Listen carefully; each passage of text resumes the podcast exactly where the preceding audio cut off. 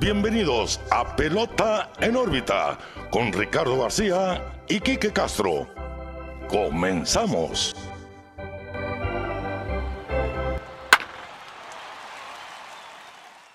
Hola, ¿qué tal amigos? Bienvenidos a un nuevo episodio de Pelota en órbita, su edición número 88. Los saluda como siempre Ricardo García y como siempre también Quique, muy bien acompañado de tu persona. ¿Cómo estás, amigo? Muy bien, Ricardo. Pelota en órbita 8-8. 8-8. Ya noventón, ya está, ya, ya están más que la tercera edad. Pelota en órbita. Muy feliz de estar aquí una semana más. La verdad, eh, ya empezó el béisbol, nos tiene muy emocionados resultados de todos lados, ya hasta conflicto ha habido, de todo un poco en Sí. estos pocos días de, de temporada regular. Pero antes de empezar el episodio, como todas las semanas, les quiero recordar que nos sigan en nuestras redes sociales, Pelota en órbita, Facebook, Twitter, Instagram y YouTube, donde se encuentra contenido semanal de lo que hablamos en el episodio, lo que va pasando en el día a día con eh, las grandes ligas. Les encargo mucho, como lo he hecho últimamente, una suscripción ahí al YouTube, hagan el paro. Hoy tocó gorrita de Boston de Spring Training, la verdad, un modelo muy agradable para mí. Me gustó mucho el estilacho nuevo. Que sí, mira, casi como vimos los memes y las fotos, sí se siente el calorcito por la red. Sí, la mallita. Pero la verdad, me gusta el toque, ¿no? Me gusta, como, me gusta como contrasta el, el contorno rojo. Sí, sí, la verdad me gusta mucho y el parche se ve muy bonito. Eh, si la quieren ver, pues ya saben, ¿no? Pelota en En- órbita en, en YouTube. YouTube. y en todas las- nuestras redes sociales. Y pues Ricardo, empezamos ya una temporada, pues que la verdad la vimos medio difícil de empezar. Con todo lo del cierre patronal, un sprint training que ya platicamos la semana pasada que se nos fue muy rápido. Y ahora venimos a encontrarnos con novedades, por decirlo de cierta manera, en el béisbol. Ahora tenemos el eh, Pitch Con Era, que la verdad yo quisiera, bueno, la era del Pitch Con, eh, quisiera Sí, que me sí, sí. platicaras más o menos qué es. La verdad, sí lo he visto en juego, pero no tengo muy comprendido. Ajá. Bueno, pues para, para aquellos que han estado viendo los juegos ahora en este primer fin de semana, pues han notado también que desde Spring Training traen ahora, en vez de estar enviando señales el catcher, ¿no? Como, como se hace tradicionalmente, están usando un dispositivo llamado el Pitch Con, que técnicamente es la El fu- pichón. Sí, el- el- la función principal es dar comandos al pitcher. El pitcher trae un dispositivo dentro de su gorra que le va a decir hablado lo que le está enviando el catcher desde este aparatito que normalmente lo traen en la muñequera. Normalmente sí traen visto- una muñequera con los botones. Como cuando traían ¿no? el, plan de Ah, juego, ajá, ¿no? sí, su- como su- coreback. Exacto, exacto. Tal cual. Y pues traían ese, traen esa muñequera unos. Me llamó la atención a mí Kylie Gashioka por los Yankees. Lo traía pegado en la rodillera. Sí, en sus sí arreos. Y, y tapaba con el guante a la hora de estar mandando los comandos. Que son alrededor de nueve botones los que tienen en este control los catchers. Son pues para pedir los lanzamientos, ya sea recta, curva, slider, cambio, lo que sea, se ponen de acuerdo con su lanzador. Y el pitcher va recibiendo el comando hablado y en el idioma del pitcher. Porque aquí ya no existe eso de faltas de comunicación porque no te entendí. Porque el pitch con es- literalmente está traduciendo las señales al idioma del pitcher en cuestión. Si es dominicano, si es cubano, si habla español, lo va a escuchar en español. Ok, ok. Pues mira, gracias Astros, ¿no? Sí, o sea, sí, la, sí, la tecnología, la totalmente. tecnología está llegando al juego. Me da mucho gusto que se implementen este tipo de cosas para evitar, ¿no? La polémica del robo de señas, que también fue, fue tema esta semana, ¿no? Sí. Salió Carlos Beltrán en- con declaraciones eh, de, de todo el escándalo. Yo digo que ya, ya estuvo, ya pasó lo que tenía que pasar. Eh, yo creo que Beltrán dando pata- patadas de ahogado, ¿no? Queriendo regresar a la pelota, se entiende, pero ya, ya, ya no, no, no hay que darle tantas vueltas al asunto, hablando, ¿no? Del robo de señas de los Sí, sí, sí. astros. Ya sabemos que son culpables, ya sabemos quién estuvo involucrado, cómo funcionaba y punto. Y, Caso cerrado. y, y sobre todo por como, como se dice, sabemos que los Astros no fueron los últimos, ni los no. únicos, mejor dicho. No, incluso Chris Sale hablaba, o Ajá. sea, Y, pero, por ejemplo, Logan Morrison, yo no sé si te acuerdes, lo comentamos aquí en los primeros episodios. Decía, Sí. yo estoy seguro que los Astros no fueron el único equipo. no, no, no, no. Que, y, y muchos equipos seguramente hicieron lo suyo, pero los Astros fueron los que fueron arrojados a las vías del sí, tren no, este fueron los que, pues que f- siento que fueron los más obvios, por decirlo de Sobre todo manera, porque estuvieron en playoff haciéndolo. Sí, entonces Eh, bueno, bueno, a, a base de eso, pues viene, ¿no? Es- El este nuevo, PitchCon. el, el pichón, el nuevo dispositivo. Muy interesante, la verdad, no, no lo entendía bien eh, cómo funcionaba. E- Es más sencillo de lo que uno cree, Sí. pero también es más difícil hacerlo funcionar de lo que uno creería. Claro, me imagino. Hemos visto muchos pitchers también en Spring Training. ah, Es que realmente lo vimos implementarse ya en los últimos días. No del todos lo están Training. usando, eh, No para todas. todos lo están usando aparte. Qué bueno que lo, que lo mencionas. Con los White Sox, no recuerdo si fue Kendall Graveman quien entraba al relevo. Se estaba poniendo él su dispositivo acá en la gorra y no, no agarraba. Ajá. Ah, bueno, pues vámonos con señas, ¿no? Sí, sí. no, que no se nos atore el trabajo. Se pero en entiende, fin. se entiende la, la- la innovación, pero pues si no, si no se te acomoda, pues Y, hay que volver a lo mismo. ¿no? Hay que darle tiempo al tiempo, ¿no? Sí. Va empezando esto, ya después veremos. Y me gusta que no sea algo forzado, ¿no? O sea, sí, como es las voluntario. nuevas, las nuevas implementaciones en el béisbol, esto se me hace algo muy orgánico y muy bueno, la verdad. Pe- pero igual, siento yo que para los playoffs y todo esto, los equipos van a empezar a forzar a sus pitchers a que aprendan a trabajar de esta manera y a sus catchers. No, es que siento que a final de cuentas todos los Sí. equipos lo van a utilizar, ¿no? Ajá, na- nadie quiere que les roben las sí, señas no, no, no, ahora que ese es el, es el tema, ¿no? Algo que ya se sabe que se ha hecho toda la vida, pero bueno, ahora lo quieren evitar, perfecto, hay jugadores que dicen, pues a mí no me vale, si saben, ya ves Bauer que está con el ojo cerrado, que según él, y Sí, le sí, pegan sí. un home run, pero pues es cada quien, ahorita me gusta, me gusta la iniciativa, me gusta que sea algo orgánico y pues yo siento que al final de cuentas se va a utilizar. Pero ¿a poco no sientes raro estar viendo el juego y que el pitcher y que el catcher no esté mandando Sí, señas? eh, sí, se siente raro. Mira, Necesito saber qué va a pedir el catcher Y de hecho, y no, y no sé. En la transmisión de hoy, Dennis Eckersley decía eso. O sea, viendo a Haishioka tirar las señas por el, por el- la rodilla, por el ¿no? pichón. el pitchcon. eh, pues Eckersley en, en su comentario tratando de descifrar qué picha hace y ya no veía la seña y dice, no, pues no sé qué está tirando, sí, necesito sí. saber. Porque pues también, o sea, él que es un pitcher lege- legendario, pues sabe, ¿no? Más o menos la secuencia.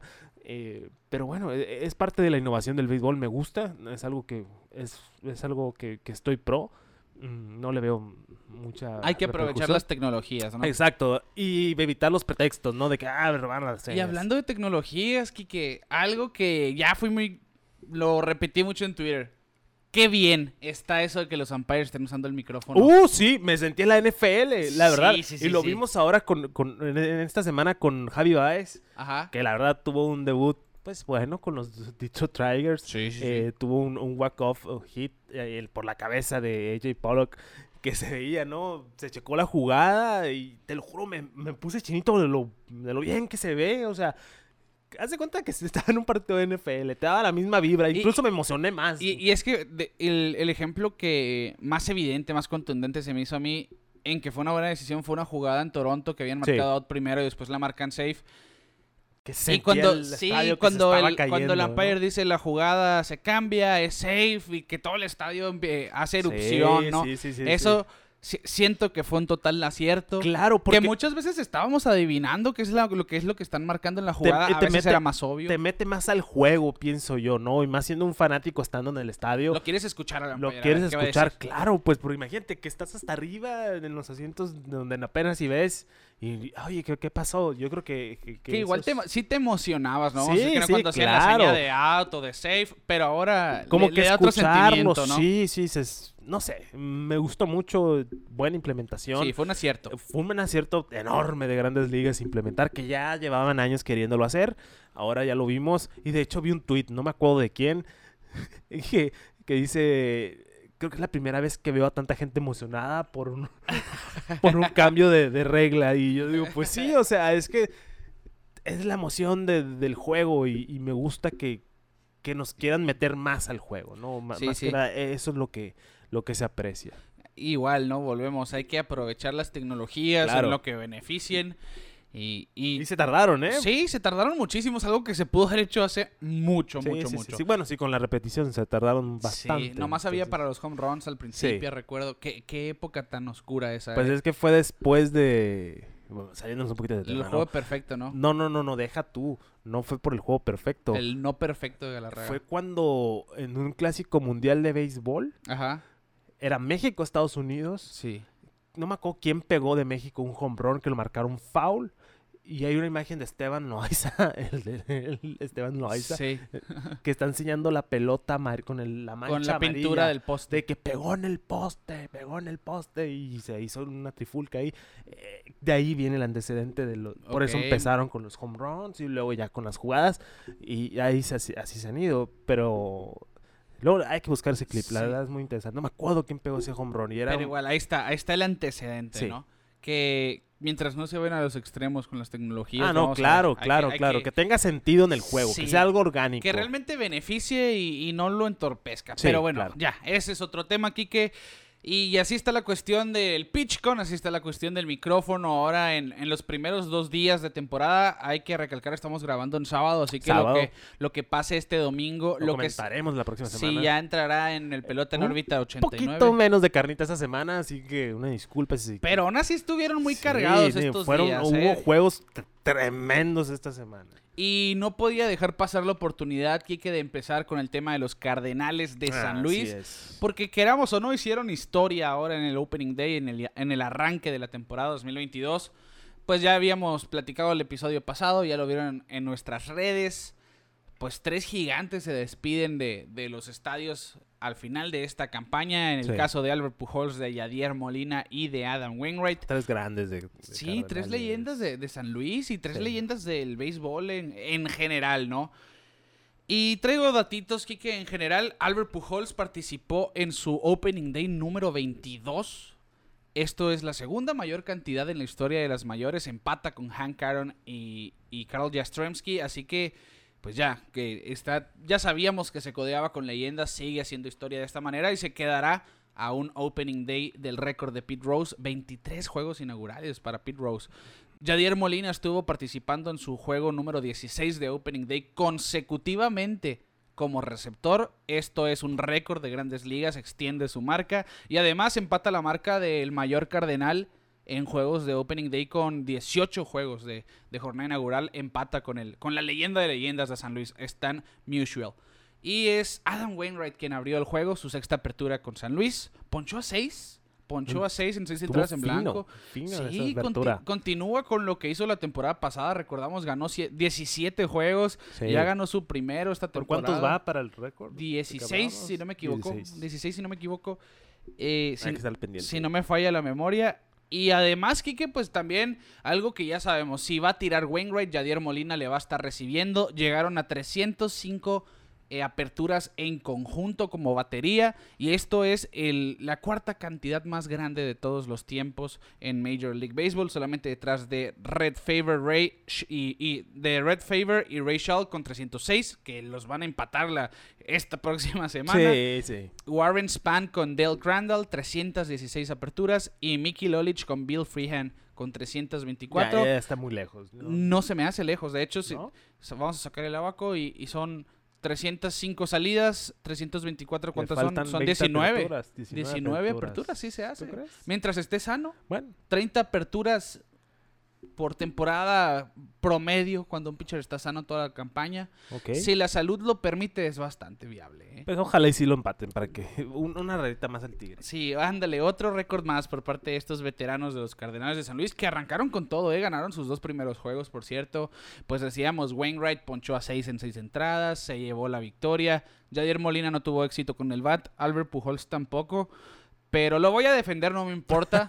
Se fue de 5-0, Kike, pero Pero se tre- no, eh, no que yo sepa, pero tuvo tres de sus, tres de sus batazos arriba de 96 millas en la velocidad de salida. Sí. Lo que significa que le dio duro a la pelota. en- en- pues, y no diciendo yo que le dio duro. Es, lo, llantas no tiene.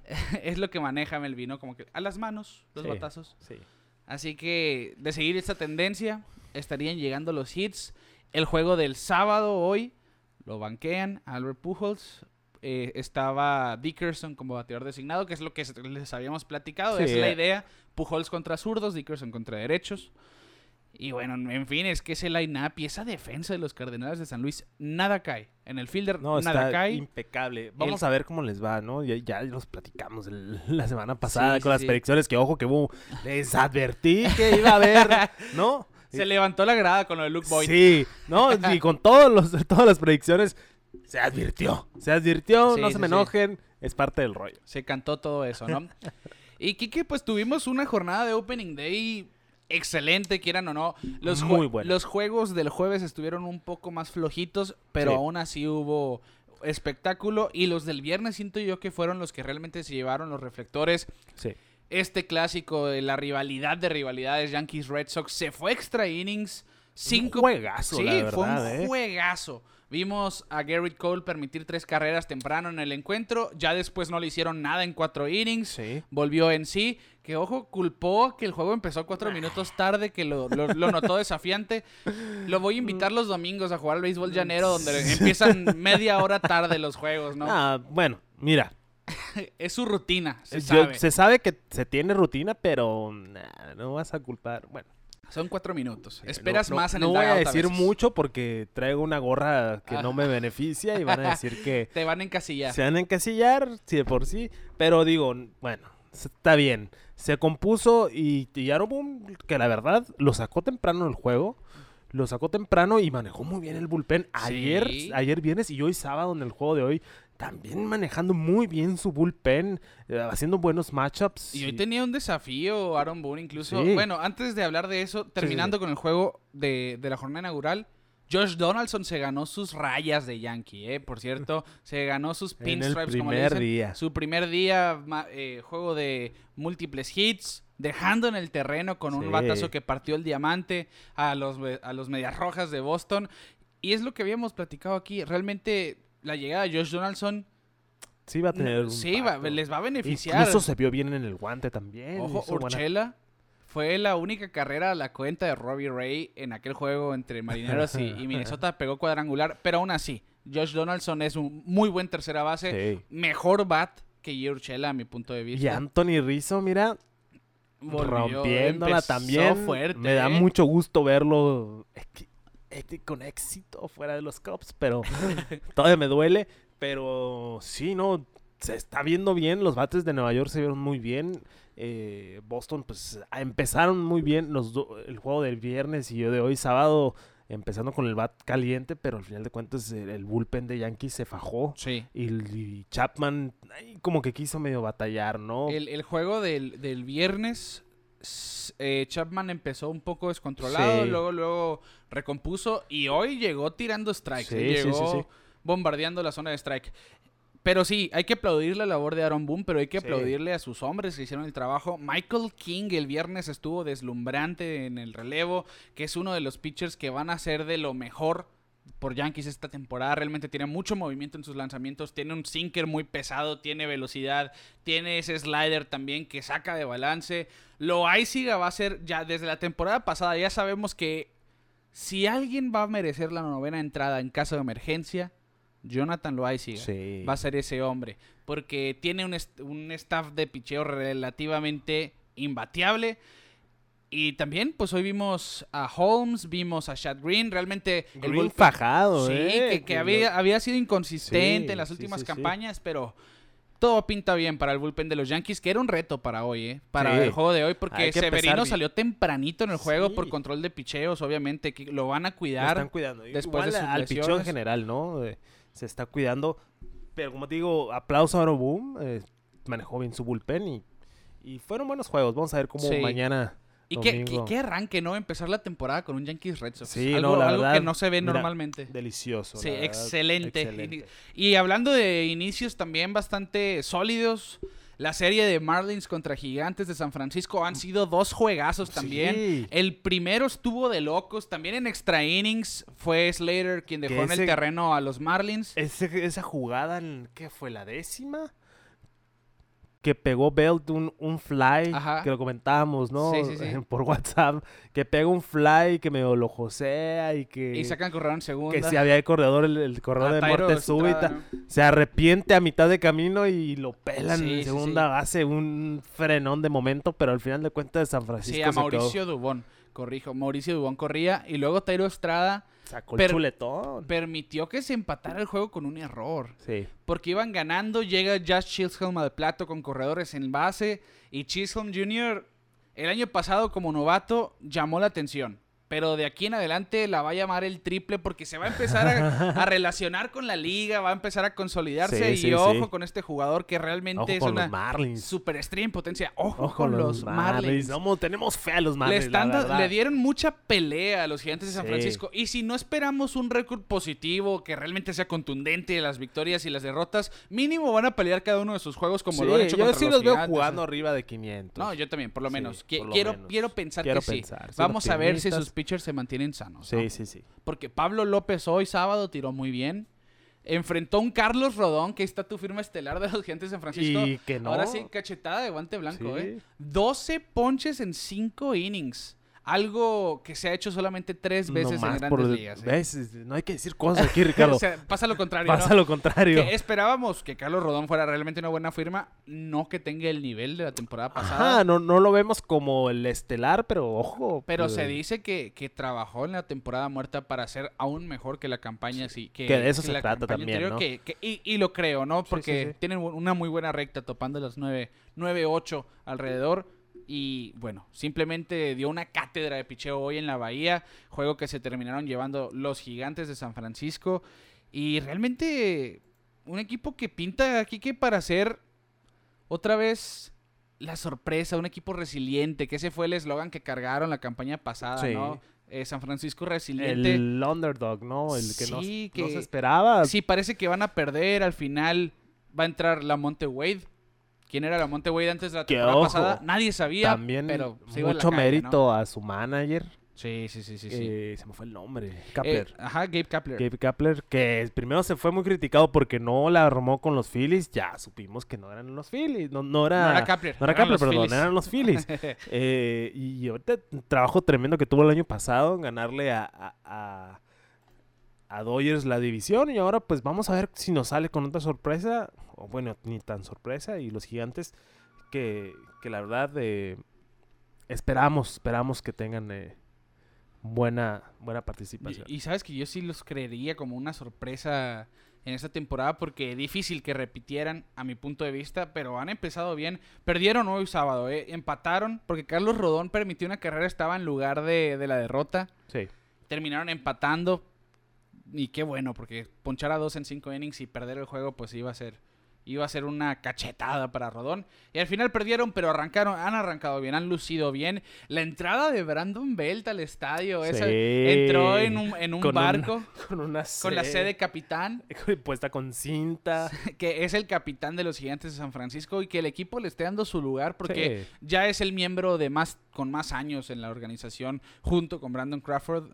Pues me, me- me da gusto que le estén, Sí, claro. que estén pues reconociendo, ¿no? El, Sí, pues ha sido parte de, de ese... de esta franquicia. de esa franquicia, de ese core, ¿no? De campeonatos que Desde tuvieron. el 2012, si no me equivoco. Sí, la, la verdad, merecido. Y ya, como dices, el jugador con más tiempo en el equipo y, y se le reconoció de una manera excelente. Sí, estuvo fascinante la entrada. Y bueno, Kike, también Toronto Los Slogging Jays. Perdían 7 a 0 los Blue Jays contra unos Rangers de Texas que van a ser un dolor de cabeza, sí, no lo duden porque Sí. Tienen empezar, una el- excelente el, ofensiva. el combo ese de Seager y, y Simeon está muy peligroso, pero los que los rodean también, ya sea Nate Lowe, ya sea Brad Miller, ya sea Calhoun, no Calhoun. importa, Mitch Garber, realmente es un lineup muy cargado, pero el picheo es lo que está fallando, Sí. que es lo que platicamos aquí. Si algo le va a doler a Texas va a ser su staff de picheo en esta en estas primeras temporadas de su nueva etapa. Y Berríos que no llegó, Sí, Berrío sacó un out. no llegó con nada. No traía nada en la maleta, dirían por ahí. Se pusieron 7 a 0 los Toronto Blue Jays y de repente dijeron, vamos a batear. Boom. Boom. pues explotaron ofensivamente. Vimos a Vladimir Guerrero con la primer producida de los Blue Jays en la temporada. Después vimos a Teóscar Hernández con ese cuadrangular clutch que los puso enfrente. Y terminaron ganando el juego 10 carreras a 8. la tercera remontada más grande en las historias de Opening Day. Sí. Y sin duda, pues algo que acostúmbrense. Eh, siete carreras no van a ser suficientes para contener a los Blue Jays Para temprano que en un vean juego, ¿eh? cómo pusieron la vara ¿eh? en la primera sí. semana. Siete carreras no son suficientes. No van a ser suficientes para ganarle a Toronto. Así, ya en la novena entrada, pues tampoco me aseguraría. Pero, pero sí, ojo, siete carreras no son suficientes para ganarle a Toronto. Y otra remontada muy épica fue la de los Diamondbacks, de un equipo... Inesperada, Sí, es un ¿eh? equipo del que no se espera mucho. Tuvieron sí- dos juegos seguidos con no, casi no hitter. Sí, Yu Darvish, Yu Darvish. se le aplaude ahí Sí, su- excelente. eh, esta Excelente apertura. salida. Y Sean Manea, Sean Manea, su el debut, recién llegado. su debut con los Fino padres. llegó, fino llegó. Siete innings sin Pero en el juego, fue en el juego de Darvish, ¿verdad? Ajá, el, el Darvish. Iban cruzando todo en orden, todo en orden. Todo el juego fueron ganando 2 a 0. Sí. En la novena, eh, bueno, habíamos hablado de, de novatos que iban a debutar, Sí. que más adelante vamos a hablar de los que lo han hecho exitosamente. Vamos a hablar de Robert Suárez. Si quieres tener un debut exitoso, no voltees a ver lo que hizo este hombre, porque enfrentó a tres bateadores y peloteó y caminó a cada uno de ellos. Es decir, dio dos bases por bola y un pelotazo a los tres que enfrentó. Cada una de las carreras fueron a su cuenta y se llevó la derrota en su debut. Es el segundo pitcher en la historia que hace esto, enfrentar a tres bateadores y darles base por bola o pelotearlos a cada uno de ellos para que anotaran y perder el juego.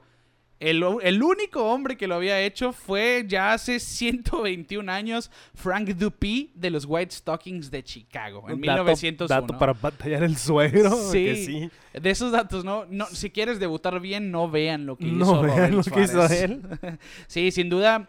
Pero hablando de, de jóvenes que sí tuvieron un, un punto positivo en este juego, Sí. fue la actuación de Seth Beer. Seth Beer. Que la verdad, mira, ahí me topé yo un video de, de- en Instagram, ¿no? De una persona que está grabando el, el turno al bat y dice, it's beer time, it's beer time. Pues por cerveza, Ajá. obviamente, ¿no? Es- lo va a hacer, lo va a hacer y ¡pum! El home run. Home run. Grand slam para dejar en el terreno a los, a los Sí, padres fue- de San Diego. Bueno, creo que fue tres carreras, pero al Fue- final fue walk-off. Fue fue, fue, Sí, ¿no? Creo que según sí. yo fue Grand slam. Según ¿no? yo fue un home run de tres carreras. Ah, bueno, pues dejaron al terreno. Sí, es, fue un lo que importa. la puso del otro lado, entraron Sí. las carreras para ganar, ¿no? Entró Craig Stammen al relevo, de hecho, Craig Stammen, que es uno de los mejores pitchers en cuestión de, de corredores heredados, pues aquí no hizo esa labor, se le quedó una curva ahí colgada contra Seth Beer y, y vaya que sorprendió, Seth Beer, ojo, yo... Ahora sí que me había callado el episodio pasado porque es una de mis piececitas que tengo ahí eh, para el fantasy. Para el fantasy. Y, y mira, saludos al Boston Mendoza otra vez, que, que nos escuchó el mismo lunes. El lunes drafteamos y me quitó dos, tres nombrecitos que arroja. Mira. que mira, el Boston, él, sabe lo que Sí, hace. él le sabe Es también. veterano en esto del Pero fantasy. Seth Beer, ojo con él, de, en cuanto jugó pelota colegial hizo bastante ruido. Sí. El año pasado parecía que iba a estar jugando a diario con los Diamondbacks. Se lastima en una jugada en el outfield y se pierde el resto de la temporada. Y ahora parece que va a estar la mayoría del tiempo como bateador designado.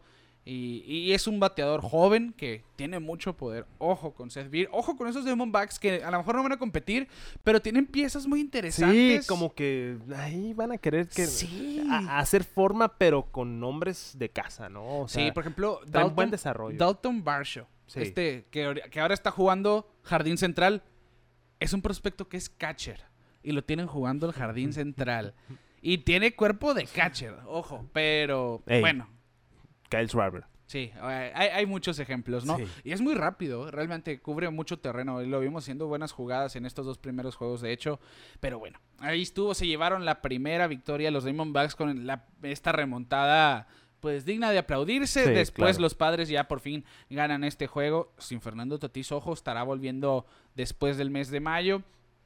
Y, y uno este que, que también arrancó bien. No importa si tu equipo perdió el primer día o ganó el primer día, hay que recalcar eso. Es una temporada de Va 162 empezando juegos. esto, no se me Es algo que hemos platicado en las dos temporadas anteriores, Sí, ¿no? sí, sí, sí. Porque sí veo a la gente en Twitter perdiendo la cabeza de repente. Espérense. Corbin Burns perdió su primer juego. Sí, de hecho, Ver- ahí viene el otro datito para... Lo, lo tiramos de una de vez. una vez, el, el datito para pantalla del El, suegro. el- el año pasado platicábamos del inicio histórico de Corbin Burns. De hecho, ahí pueden ver. su episodio, Sí, ¿no? el Burns. señor Burns. Porque estableció la racha, la, la racha y la marca de grandes ligas de más ponches antes de dar tu primer base por bola en la campaña. Ponchó a 58 antes de dar base por bola en el 2021. El primer bateador del 2022 recibió la cuarta pelota mala. ¿Por qué? Porque béisbol. No, no hay fácil. otra manera de, de cómo decirlo. Sí. Así es este juego. es parte de lo bonito del béisbol. Nunca sabes qué va a pasar y pues ahora Burns después de romper ese récord de ser tan dominante, primer bateador se fue. Y ojo, esos Cubs decíamos no van a ser tan malos, lo han demostrado. Le, Sí. le ganaron hoy a Brandon Woodruff, que Estuvo- estuvo muy descontrolado en la primera entrada. Y después tuvo muy mala suerte porque tenía hits con bates rotos, por ejemplo. Pero son unos Cubs que van a ser más aguerridos de lo que pensamos. No, no van a. No porque no estén Brian Rizzo y Baez, ya no van a querer jugar pelota. Realmente quieren jugar allá en Sí. Chicago, ¿no? Y Quique, pues decíamos también en los juegos bastante interesantes del Opening Day, uno de ellos fue el de los Tigres de Detroit hospedando a los White Sox de Chicago, los Tigres de Detroit renovados que siguen dando de qué hablar, que reciben unos White Sox favoritos en esta división. Y vimos a un Lucas Yolito realmente deslumbrante en la loma, Sí. que se termina saliendo con una lesión en su dedo, en su mano. Se estará perdiendo aproximadamente dos salidas, pero no se espera que vaya a estar lesionado. Cierro ese paréntesis. Vimos a Eloy Jiménez conectar hit, vimos a Luis Robert hacer cosas de Luis Robert. En el juego de hoy vimos a Grandal Abreu también. En fin, son unos White muy cargados. Y aún así, esos Tigres de Detroit les dijeron: Nosotros no te tenemos miedo. No, Nosotros no venimos a jugar tranquilos. Lo- la verdad, hicieron un buen trabajo. Javi Baez luciéndose otra vez Sí. con el guante. Lo que tenemos acostumbrado de ver de él. Me da mucho gusto verlo ya establecido en una posición. Eh, pero sí, Detroit, pues, así, bajita la mano, como que. Bueno, igual, volvemos a lo que decíamos ahorita. Apenas van dos, tres juegos, no hay que emocionarnos mucho, pero igual se está viendo que mm, hay, Traen hay ganas, algo ahí, hay algo ahí. también. Y con esto del playoff expandido, no hay que descartar a todo Exact- el mundo. Exactamente. Y sobre todo veíamos en este juego unos White Sox que pues tenían dominio del juego en gran mayoría de él, iban ganando por tres carreras a uno, si no me equivoco. Entra Liam Hendricks porque se mete en problemas el bullpen de Chicago. Entra en la octava Liam Hendricks, Miguel Cabrera con la veteranía que, que él se carga, le conecta imparable, un hit que parte el cuadro. Su hit en ese momento era el 2988, se ponía a 12 hits de los 3000. Hoy conectó el 2989, está a 11. Sí. Pero en fin, le empató el juego a Liam Hendricks, que para muchos es el mejor cerrador del juego en este momento. Liam Hendricks consigue salir con el juego empatado. Vuelve a la novena entrada después de que los White Sox se fueron arriba otra vez con un cuadrangular de Andrew Vaughn a Gregory Soto, el cerrador de los Tigers. Eric Hassey, este catcher de los, de los Tigres de Detroit, este chico que salió de Detroit, de la ciudad de Detroit, para jugar con los Tigres de Detroit. El local, vaya. El año pasado tuvo dos que tres hits también muy importantes. Ahora continúa con ese tono, pegando home run para empatar en la novena. Austin Meadows, el nuevo miembro, El nuevo que miembro. no tiene ni una semana siendo miembro de los Tigres de Detroit, pega triple contra Hendricks y viene Javi Baez y conecta ese batazo, pues donde vimos lo que platicábamos, ¿no? Un batazo a banda contraria, pegado a la barda. AJ Pollock hace el intento de agarrar la Estuvo a Sí, de hecho, AJ Pollock pensó que, el- que la pelota le pegó en el guante y le rebotó hacia Es que enfrente sí, porque le agarró, la le filió agarró el rebote. De- La- le faltó, Le faltó una galletita. le faltó saltar realmente, porque no saltó, se fue a recargar a la barda y, y si hubiera dado un pequeño salto la agarraba sin problemas. Pero la sí realidad. parecía que le había pegado en el guante y ahí en el, no, en el jugueteo la había agarrado la En el rebote, ¿no? Pero pues ahí ya hicieron el challenge, pasó lo que decíamos, ¿no? Que el umpire lo cantó en... en- Primero en- en cantaban out. bocinas. Primero, que sí, primero cantaron out, se checa la jugada y es cuando sucede, ¿no? Y, y- todavía no cambiaba la jugada eh, el umpire principal y ya estaban saliendo los jugadores de Detroit. Sí, a- ya se estaba Baez, ¿no? haciendo el barullo, Y ¿no? ya, ya imagínate que hubiera, no, se mantiene No, jugada. se, le, se le viene encima todo el estadio. Sí. Y le preguntan a Javier Baez, eh, ¿podríamos decir que fue la experiencia completa de Javier Baez hoy en tu primer día? Pues sí, pero me, me faltó el error tirando, dice, y, y que, me, y que me sacaran el intento de robo. Pues dijo. mira, consciente, consciente. Sí. Pero me gusta mucho cómo se ve con el uniforme de Detroit, y- ¿eh? Y Le se ha visto muy bien. en los primeros días, realmente ha sienta jugado bien. bien. Ojalá y si tú tenga el resurgimiento que esperábamos, Javier. Y, otro dato, Kike, para pantallar al suegro. Chicago tenía marca de 84 ganados y 7 perdidos si ganaban en la séptima entrada o más tarde en un Sí. juego en la temporada 2021. Es la mejor marca de la MLB de la campaña pasada. Detroit tenía récord de 8 y 68 si perdían después de la séptima entrada. Bueno, ahí está. Béisbol. El béisbol Porque otra vez béisbol. haciendo de las suyas. y ojo con esa división central, vimos a, a unos guardianes de Cleveland que todavía no me acostumbro a decirlo de esa No, manera. de hecho, los mismos anunciadores de Cleveland decían, ¿no? Que mencionaron el nombre de indios de Cleveland durante la transmisión y decían, oye, pues yo también estoy batallando en estar, Sí. en estar haciéndolo, porque sí, imagínate, es Oye, más de que 100 son, años. sí, son 100 años diciéndole indios y ahora Sí, es sí, sí, guardianes. que me gusta, me gusta Guardianes, me gusta el logo nuevo, mm, me gusta, me gusta, pero sí, hay que acostumbrarse porque ya, ya los indios ya fueron. Sí, ahora son los guardianes. Se vieron las caras contra los Reales de Kansas City, contra los Royals. Perdieron los dos, pero vimos buen trabajo en la cuestión del picheo de Cleveland, que es Y lo los que Royals se espera. jugando Sí, muy bien. los Royals que Salvador Pérez hasta hoy sábado no ha pegado ningún imparable, pero el line-up lo está, lo está llevando bien, ¿no? A pesar de que él no bate, pueden hacerlo. Bobby Sí, Witt Jr. Bobby Witt Jr. lo hizo de las suyas. Conectó doble en el Sí. primer juego, en la octava entrada para irse arriba. Ese Clutch. fue su primer hit Sí. en grandes ligas para darle la ventaja y eventualmente la victoria a su equipo. Sí. Hoy sábado lo vimos con ese jugadón en tercera base, tirándose pegado a la almohadilla y tirando antes Casi, de... casi to- así todavía en- no terminaba de caer cuando tiró a home. En horizontal. Sí, casi, casi. realmente estaba demasiado difícil Sí, la sí, jugada y sacó en home lo que iba a ser la carrera del desempate. Terminaron ganando el juego. Así que ya teniendo impacto Inmediato, bastante alto por e algo. inmediato. eh. Gracias, gracias dioses del béisbol por darnos esto, porque muchas veces tenemos al prospecto número uno hasta acá y no lo vemos Sí, luego, luego, ¿no? sí, sí, sí. Y ahora como Bobby Witt se está notando. Y, a- y hablando de novatos, Kike, lo que decíamos, los Astros no van a extrañar a Carlos Correa. No. Su prospecto número uno era, era shortstop, es Jeremy Peña. Ya lo vimos debutar, su primer juego. No lo culpo de que no haya tenido éxito cuando tuvo que enfrentar a un Shohei Otani que ponchó a nueve en cinco innings. Tremendo, Paréntesis, ya vimos en acción la, ley, la, La la, regla la regla. Otani. Salió de pichar después de cinco, se quedó bateando. Pues perfecto, Ahí ¿no? histórico, ¿no? El show, show, el show, tenemos que decirlo. Ajá. Eh, fue el primer jugador en Opening Day, en la historia, en abrir el juego y ser primer Y bate. ser primer bat, es correcto. Ahí nomás para pantalla del suero, si les pregunta ya saben qué decir. Show, show, el show, ¿no? Show, show, el show, el show. Jueguen de show para con el show y el show. Así que, pues ahí cerramos ese paréntesis. Jeremy Peña en su primer juego sin éxito. En el segundo, todo lo contrario, se fue 5-3, consiguió su primer imparable, da un doble. Y después, cuando en la, la televisora estaba entrevistando a los papás de Jeremy Peña, en ese mismo turno se va para, la- para las gradas con Parece su primer cuadrangular. escrito, ¿no? Y Pero sí. traían una gritona a sus papás, Claro, les claro, ganó la emoción, el orgullo, el orgullo obviamente. de ver a su hijo ahí.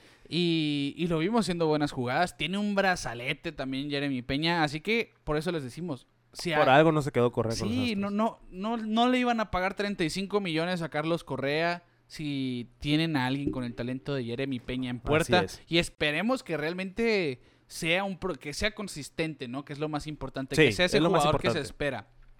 Julio Rodríguez, su primer juego se va sin éxito también. Pero hoy sábado conecta su primer imparable.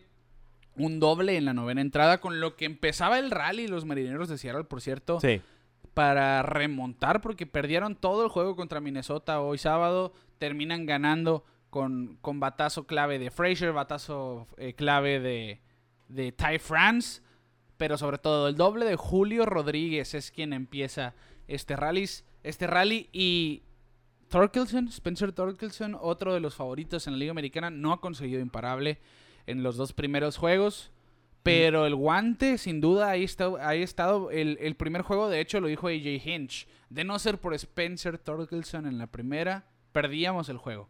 Porque lo vimos embestiendo la pelota, tirándose, levantando piconazos. Realmente lo hizo muy bien. y sí, el guante ahí está, nomás falta que despierte Sí. el madero. Que ojo, una vez llegando el primero, Kike, Ya, ya llegan se a suelta el montones, vato. ¿no? Sí, va empezando este cotorreo.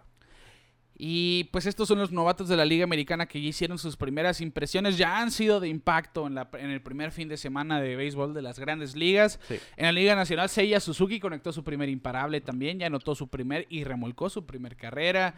Vimos a Bryson Stott con los Phillies conectando su primer hit. Joan Durán con los Twins de Minnesota ridiculizando a los bateadores con esos lanzamientos de 100 millas con movimiento y demás. Eh, hoy debutó también por los Yankees eh, se me fue el nombre, italiano el apellido. Italiano. Pero también dominando y, y este- y estamos viendo bastante talento por parte de, de esta nueva generación de peloteros, Quique, que sin duda va a ser una clase de novato del año muy cerrada. Muy cerrada. Como decíamos la, el episodio Hay pasado. mucho talento joven ahorita y, y- y me da gusto, ¿no? Ver que el juego está en buenas manos. Eh, pero sí quisiera que nos tomáramos el tiempo, Ricardo, de hablar de un veteranazo, Ron Marinaccio es. el Ron Mariachi. Muy bien. Es Platícame. muy italiano. De un veteranazo, una leyenda del béisbol mexicano, un hombre que pesa, un, un hombre que, que ha puesto el, pues, el nombre de México en alto, eh, el histórico ya Oliver Pérez, Sí, sí, sí. sí. que empieza, bueno, él a principios de año anunció su retiro, bueno, que iba a ser su último año en, el béisbol profesional, tanto en la Liga Mexicana como en la Liga del Pacífico. Pero No se pues, esperaba que lo iban a se cotizar, ¿no? esperaba, no se esperó. Al principio sí fue sorprendente verlo que regresa. Regresa a grandes ligas con los Diamondbacks, le dan la oportunidad.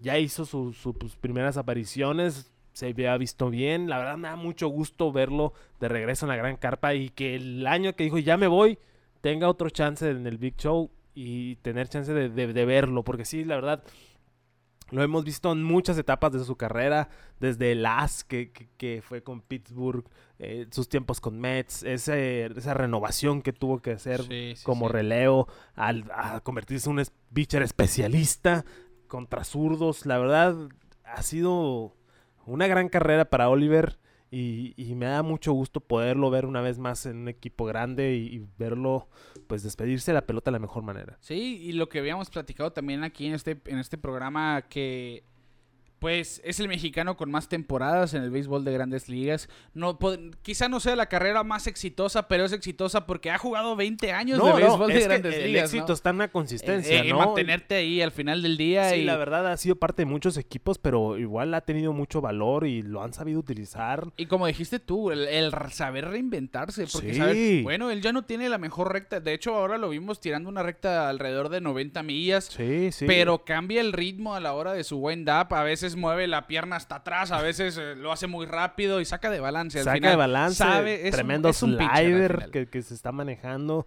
Es un pitcher, o sea, Sí, es un ya pitcher. no nomás no, es un lanzador. No, tira, picha. Y, y- y- y le da gusto poderlo ver eh, despidiéndose de la pelota en un equipo de grandes ligas. Y, y, pues bueno, eh, eh, si alcanza a ver por ahí esto, Oliver, de parte de Ricardo y mío, pues lo mejor de los éxitos en esta temporada y, y lo que venga después de. Y del también béisbol, algún día ¿no? lo vamos a tener aquí. con Ojalá, nosotros, ojalá, sí. como sea. Un saludo, Oliver, y pues estamos al pendiente de tu carrera, de cómo cierras. Aunque seas del equipo de tomateros de Culiacán, pero. Va, va a estar interesante ver el primer encuentro de Diamondbacks contra Dodgers porque van a haber dos culichis enfrentándose. ¿eh? culichis enfrentándose. Oliver sí Pérez y. Julio Urias. Julio que- Urias que ya, ¿no? El, el- el domingo, el domingo abre ya con, con Dodgers. Sí, para cuando escuchen ya, ya habrá lanzado en Colorado, así que un desafío Sí. para, para, este, para este joven zurdo. Pero sí, así que hablando de mexicanos, Kike, qué bueno que entraste por ahí. También vimos, ah, pues estamos hablando del mexicano con más temporadas en grandes ligas. Vamos a hablar de alguien Sí. que apenas está emprendiendo su camino. Daniel Duarte, este mexicano oriundo de, de So- de Sonora, de Guatabampo, de Chojoa. Se convirtió en el mexicano número 140 en el béisbol de las mayores. Ponchó a dos en su primera entrada de trabajo. Permitió un imparable. es el, colgó que, el cero. es el que te parece al Boston, que- sí, saludos a- a- al Boston. Y pues estuvo impresionante, realmente una muy buena recta. Sabíamos el talento que tenía Daniel Duarte, Sí. estuvo muy bien en Spring Training. Aquí en la Liga Mexicana del Pacífico había militado bastante bien con los Mochis, uno de los relevistas nominados a, a pi- a relevista del año. Y sin duda va a ser una carrera exitosa también para él, este joven de 25 años. Esperemos que se consolide como tal. Y me da gusto, eh, de hecho, en Cada vez Cincinnati. más talento. Sí, cada ya- vez más talento me, me emociona a mí. 140 mexicanos. Jamás pensé que íbamos a llegar a tantos tan rápido. Porque sí, Sí. recuerdo que hace dos temporadas eran 120, si no me equivoco. Pero, e- en fin, hay dos mexicanos juntos. Luis César también está jugando con Cincinnati. Es, esa, eso es algo que siento yo que a ellos les va a sentar bien. Y César que se ha visto también excelente Sí, en sus labores le- de relevo. Que lo hablamos aquí, que fue uno de los cambios tontos que hicieron los Yankees en Sí. mandar a Luis César por una bolsa de pelotas, de, técnicamente un cambio que no tenía razón de ser. Y, y va a terminar siendo uno de los pitchers de confianza en el bullpen de, de Sí. los Rojos de Cincinnati. Eh, Ramón Urias se fue 4-2 hoy sábado. Se vio muy bien jugando la tercera base. Sabemos que este joven de Magdalena tiene mucho talento. Solamente necesita el tiempo de juego. Porque Tiempo de juego, sí. eh, el año pasado hizo buen trabajo. Lo poco que jugó hizo muy buen Tiene trabajo. mucho poder en su bat. Sí, no- a lo mejor no es el hombre más fuerte del mundo, No, pero no, genera poder. Genera poder, la verdad. Va, va a demostrar que los hermanos Urias son buenos, no solamente Sí. Luis. Sí, Luis, pues lesionado. Sí, pues, ya no tarda en no regresar. tarda en es- regresar, pero. Este estaba corriendo por encima del 50%. Vamos Sí, a ver sí, si vuelve para la siguiente semana. Y los mexicanos de siempre, pues todavía pendientes a ver de la, de la apertura a nosotros, porque para cuando ustedes escuchen esto y haber lanzado Julio Sí. Urias, recalco eso. eh, Lo platicamos la otra semana. Alejandro Kirk estuvo como bateador designado en el Opening Sí. Day. Que sabíamos que Danny Jansen iba a ser el catcher titular. Pero que Alejandro Kirk se la ponía muy difícil porque es un hombre que batea. Sí. sí, y sí, sí, y aquí dijo eh, Charlie Montoyo, bueno, pues es que yo lo quiero alineado a Kirk y es bateador designado. Sí, es que la verdad eh, es muy bueno para tener contacto con la pelota, muy bueno para colocarla, tiene poder. eh, pues se ganó, se ganó su espacio en el lineup y, y me da mucho gusto que ya también ya se esté consolidando Kirk ahí con los Blue Jays, un, que no es tan fácil, ¿no? No, no, Oye, ese lineup tan cargado, pues tener Sí, tu sí, puesto sí, ahí. Tener tu puesto no es Eh, cosa. es mucho decir realmente. Eh, Kiki, pues vámonos a caras nuevas ya para terminar con este episodio. Hablábamos de lo de Carlos Rodón, 12 ponches en 5 entradas, realmente deslumbrante, eh, cobrando los millones, vaya, en esta primera Sí. salida. Freddy Freeman ya conectó su primer imparable con los Dodgers en ese lineup animal que vimos. Freddy Freeman de segundo bat, por cierto.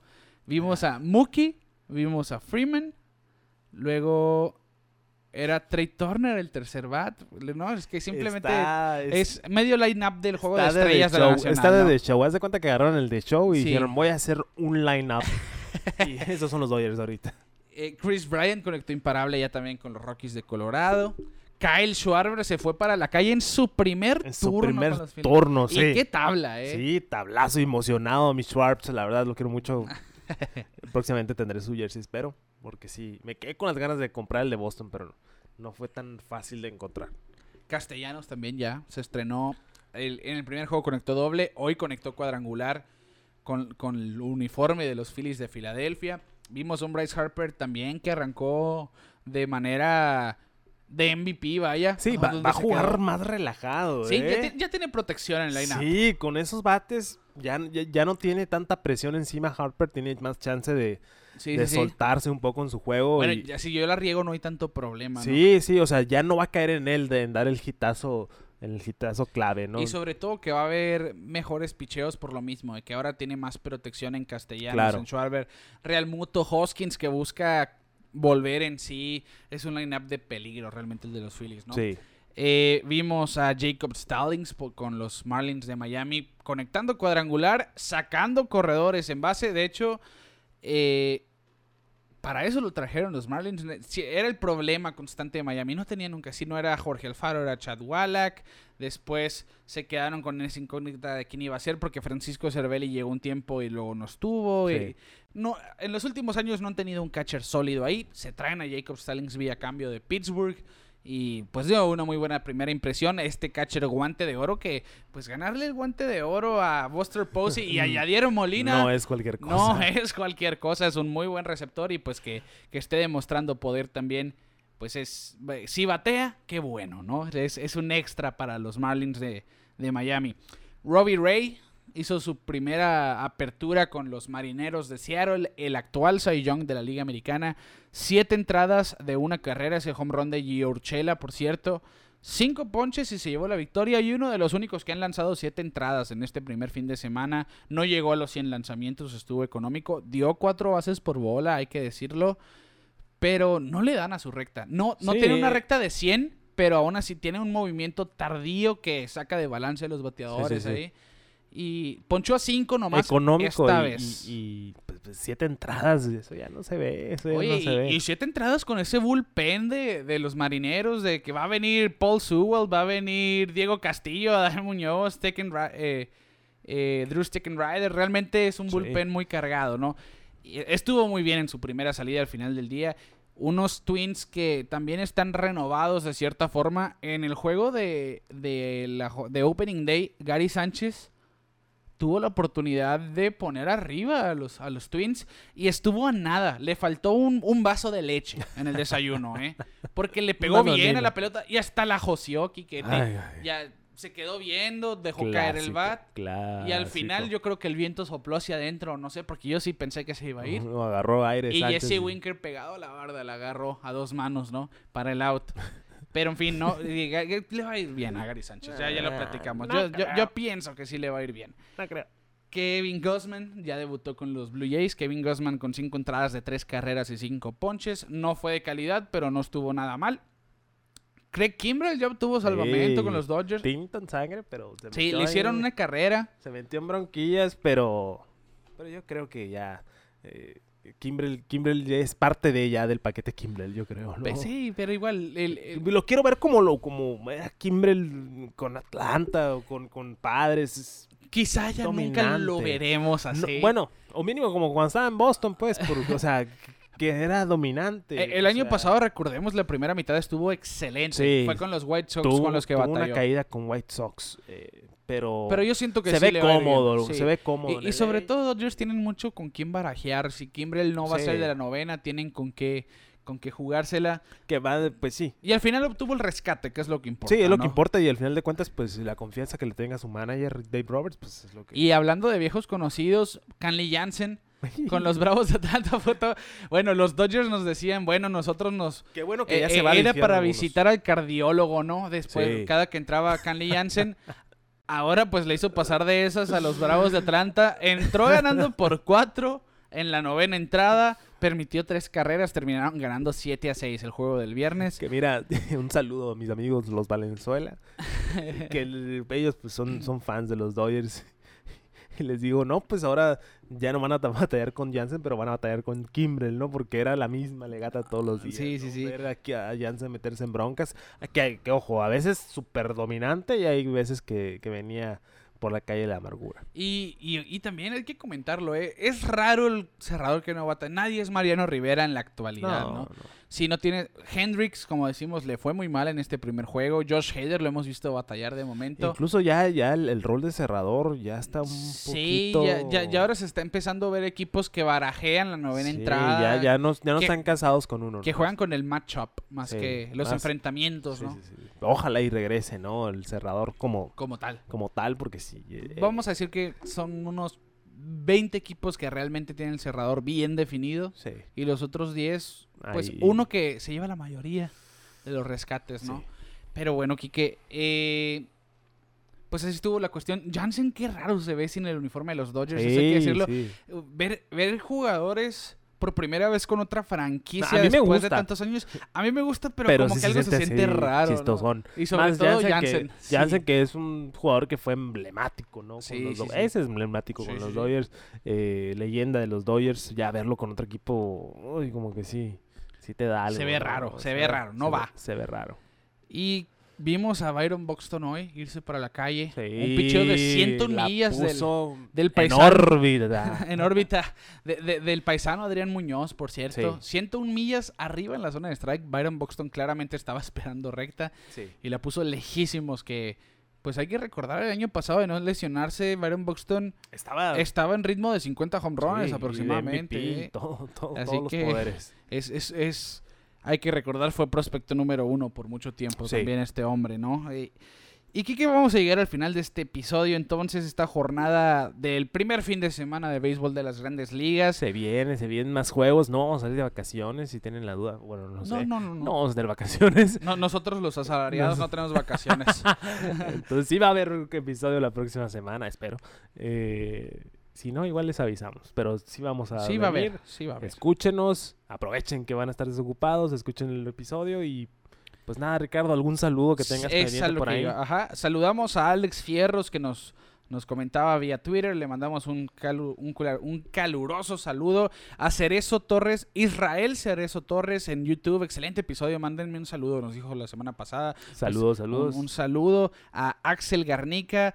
Un saludo al, al señorón Alberto Gutiérrez Zavala, que también siempre se reporta por aquí o por allá, pero siempre está pendiente. Al buen Tony Ruelas también le mandamos un saludo. Y a todos los que nos acompañan semana con semana. Daniel Martínez, que siempre me manda ahí cuando va en el carro, cuando que, que nos esté escuchando. A todos, realmente le apreciamos mucho que, que sigan a Pelota en órbita en todas las redes sociales. ya que- vamos para el 90. Muchas Ya, gracias a los que han estado del día 1. Y pues, como saben, esto lo hacemos por amor al arte. Nos gusta mucho hablar de béisbol. Nos gusta mucho, pues al parecer, sí, los micrófonos. Y Y mientras a ustedes les guste escucharnos, Sí, aunque sean aquí 10 estaremos. personas, aquí vamos a estar. Aquí vamos a estar. Así que de esta manera estamos llegando al final del episodio. Reitero, síganos en todos lados, Facebook, Twitter, Instagram, como Pelota en órbita. Suscríbanse a este canal de YouTube, denle manita arriba a los episodios, la campanita si quieren que les llegue la notificación de cada que sale un capítulo nuevo, Pelota en órbita, así que también en Spotify. Ah, por cierto, hay que hacer hincapié en Spotify, aquellos que nos escuchen en este momento pueden darle cinco estrellas, es una de las nuevas Ah. características de Ah, mira, Spotify. denle, denle para ahí. que ahí voten, que nos, nos califiquen con la quinta estrellita. Aunque no les guste, por favor. Pero ahí está, háganos más el que, favor. para que la gente diga, wow, sí, este- sí, sí saben lo Sí, que hablan estos o sea, chavos. cinco estrellitas ahí. es un podcast de cinco estrellas. Así que, bueno, así que les pedimos ese favor. Gracias, síganos en redes sociales. A nombre de Quique Castro, un servidor Ricardo García, les decimos que el béisbol ya arrancó y nosotros nos vemos fuera de órbita.